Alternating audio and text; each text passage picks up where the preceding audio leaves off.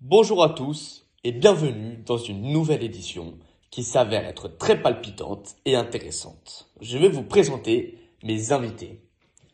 Aujourd'hui, on se retrouve avec un expert spécialiste dans la cyberattaque, Monsieur Zoer, qui nous vient tout droit de Washington. Il a participé à la sécurisation des bases de données des électeurs lors des élections présidentielles 2017 aux États-Unis. Nous avons également une invitée, Madame Sherin, la représentante juridique d'Hillary Clinton pour parler de l'éventuelle fraude faite par Donald Trump afin d'être élu lors des élections présidentielles. Ainsi, nous répondons aujourd'hui à la problématique comment Donald Trump aurait réussi à mener à bien son projet d'électorat grâce à une entreprise spécialisée dans la cybersécurité. Madame Sherin, en quoi pensez-vous que Donald Trump a en quelque sorte saboté le Parti démocrate lors des élections présidentielles de 2017 Bonjour et merci de m'avoir euh, invité aujourd'hui. Euh, c'est une très bonne question parce que euh, faut savoir qu'à cette époque-là, c'était la course aux attaques à la Maison Blanche euh, les cyberattaques se sont multipliées euh, tout au long euh, des primaires et n'ont pas cessé de déstabiliser la campagne présidentielle américaine. Il y a eu des publications de dizaines de milliers d'emails du Parti démocrate, des piratages de correspondance de Colin Powell, des tentatives de piratage de bases de données électorales. Enfin, c'était honnêtement, c'était un vrai désastre. Alors en fait, les hackers ont rendu public des emails du Parti démocrate ils ont voulu perturber, déstabiliser, je dirais même saboter. Ils ont même voulu saboter la campagne d'Hillary Clinton, ma cliente, pour donner l'avantage à son adversaire, qui à l'époque était bah, euh, le républicain Donald Trump. Je ne sais pas si vous vous rendez compte de, la gravité de la chose.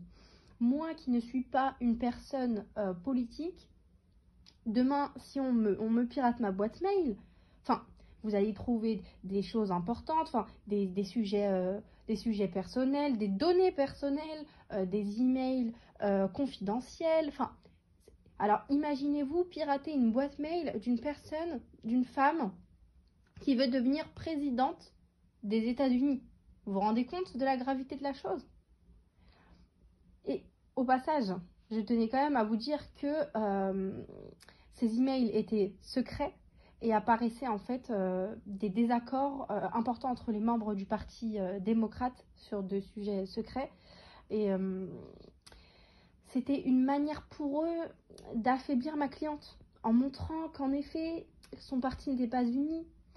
Ils ont vraiment utilisé des cyberattaques à des fins politiques. Honnêtement, je trouve ça pitoyable venant d'un aussi grand homme comme Donald Trump. Surtout avec l'aide d'un aussi grand pays comme la Russie, quoi. Enfin, Merci d'avoir donné votre opinion. J'ai une autre question pour vous. Connaissez-vous potentiellement l'identité des hackers? Alors, il euh, faut savoir que le gouvernement a mis la main sur toutes les recherches du RND concernant Donald Trump. Euh, les cyberattaques ont vraiment ciblé le comité euh, de campagne de ma cliente ainsi que le comité de financement du parti. Euh, les services de renseignement américains ont soupçonné et soupçonnent encore aujourd'hui hein, l'État russe euh, d'avoir utilisé euh, des espions pour s'emparer de toutes les informations, même si aujourd'hui les Russes démentent encore. Merci pour votre réponse. La dernière question pour vous, Madame Chérine, et je vous laisse tranquille. Est-il possible qu'ils aient profité de sa vulnérabilité suite à ses antécédents pour la pirater? Honnêtement, je pense que cette histoire euh, n'a aucun rapport, hein. euh, même si euh, ses antécédents peuvent effectivement le faire penser. C'est vrai que lorsqu'elle dirigeait la diplomatie américaine entre 2009 et 2013, ma cliente avait utilisé une adresse privée non sécurisée via un serveur privé qui était installé à son domicile dans l'État de New York.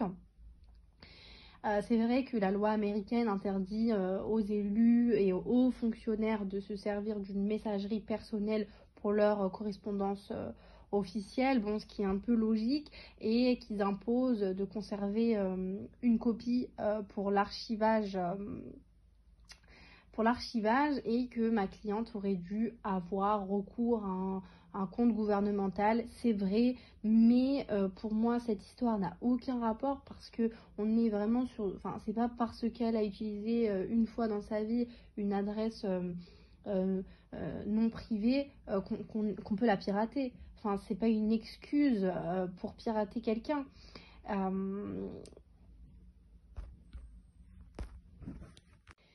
C'est vrai que si elle aurait été piratée à ce moment-là, bon, euh, il y aurait eu quand même une part de responsabilité de sa part parce que il était impossible de, garantir la confidentialité des dizaines de milliers d'échanges euh, qui certains concernaient la politique étrangère des États-Unis. Bon, à ce moment-là, elle, aurait pu être piratée, ce qui n'est pas arrivé, hein, je précise il y avait aussi euh, des informations ultra sensibles qui auraient pu être divulguées par des services de renseignement de pays étrangers. C'est vrai que c'était un risque euh, pour la sécurité nationale euh, des États-Unis, mais je répète encore une fois, elle n'a pas été piratée à ce moment-là. ma cliente, d'ailleurs, n'a pas été poursuivie pour cette affaire. Euh, vraiment, ces, deux affaires sont complètement différentes. Là, on ne parle pas d'un piratage euh, d'une boîte mail non sécurisée, hein. on parle d'une boîte mail piratée qui était officielle. Merci pour toutes ces réponses et ces informations que vous nous avez données, madame. Afin d'en savoir plus sur la spécificité et l'intérêt de pirater des données, nous allons vous demander à vous, monsieur Zoer, comment Donald Trump a pu être élu grâce au piratage massif de données par l'entreprise Cambridge Analytica. Oui, euh, tout à fait. Euh, l'élection de Donald Trump en novembre 2016 a créé des polémiques entre euh, soupçons d'ingérence russe et de manipulation des réseaux sociaux. La campagne électorale du 45e président des États-Unis pourrait avoir bénéficié d'un douteux coup de pouce numérique. Légal ou pas, les enquêtes en cours le précisant. En mi-mars 2018, c'est une nouvelle fraude liée à la campagne de Trump qui est révélée par le New York Times et The Observer. Elle concerne une société britannique euh, qui s'appelle euh, Cambridge Analytica, créée en 2013 pour euh, influer sur la vie politique américaine. Tout à fait. Euh, c'est une société de communication proche de Donald Trump. Euh, et euh, elle a été accusée d'avoir siphonné les données de 50 millions d'utilisateurs à des fins électorales. Facebook fait face à un nouveau scandale. Les données de 50 millions d'utilisateurs américains auraient été utilisées sans leur consentement par Cambridge Analytica afin d'élaborer un logiciel permettant d'influencer sur le vote des électeurs au moment de la présidentielle américaine et permettant de prédire et d'influencer le vote des électeurs. Ces, euh, données euh, auraient été récupérées via, une application de test euh, psychologique intitulée This is your digital life et téléchargée par 270 000 utilisateurs de Facebook. Cette application développée notamment par le psychologue russe Alexandre Kogan proposait aux utilisateurs de remplir des, tests de, personnalité quant à rémunération. Via ces tests, les développeurs de l'application avaient accès à des informations comme la ville renseignée sur le profil ou le contenu aimé par l'utilisateur de Facebook.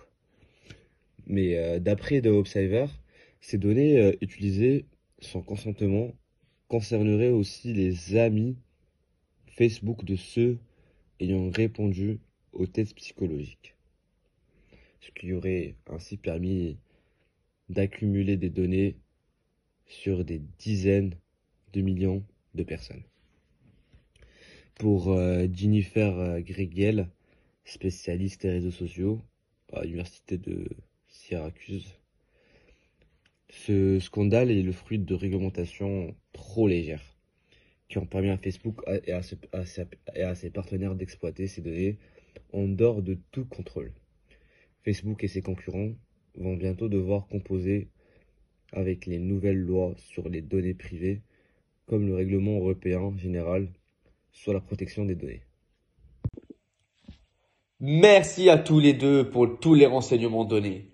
Afin de pouvoir conclure et résumer un peu ce qui a été dit, nous pouvons dire que dans ce contexte de mondialisation des données personnelles, cela nous amène à penser que d'autres cyberattaques peuvent être utilisées à des fins politiques, en somme, à l'approche des élections présidentielles françaises d'avril 2022. Est-il possible qu'un des candidats puisse faire appel à une entreprise similaire à Cambridge Analytica pour utiliser les données personnelles des électeurs Merci à tous, nous nous retrouverons la semaine prochaine pour une toute nouvelle édition qui s'annonce très intéressante. Je voudrais remercier mes invités, Madame Chérine et Monsieur Zoer, ainsi que nos téléspectateurs de nous avoir écoutés. À à la semaine prochaine.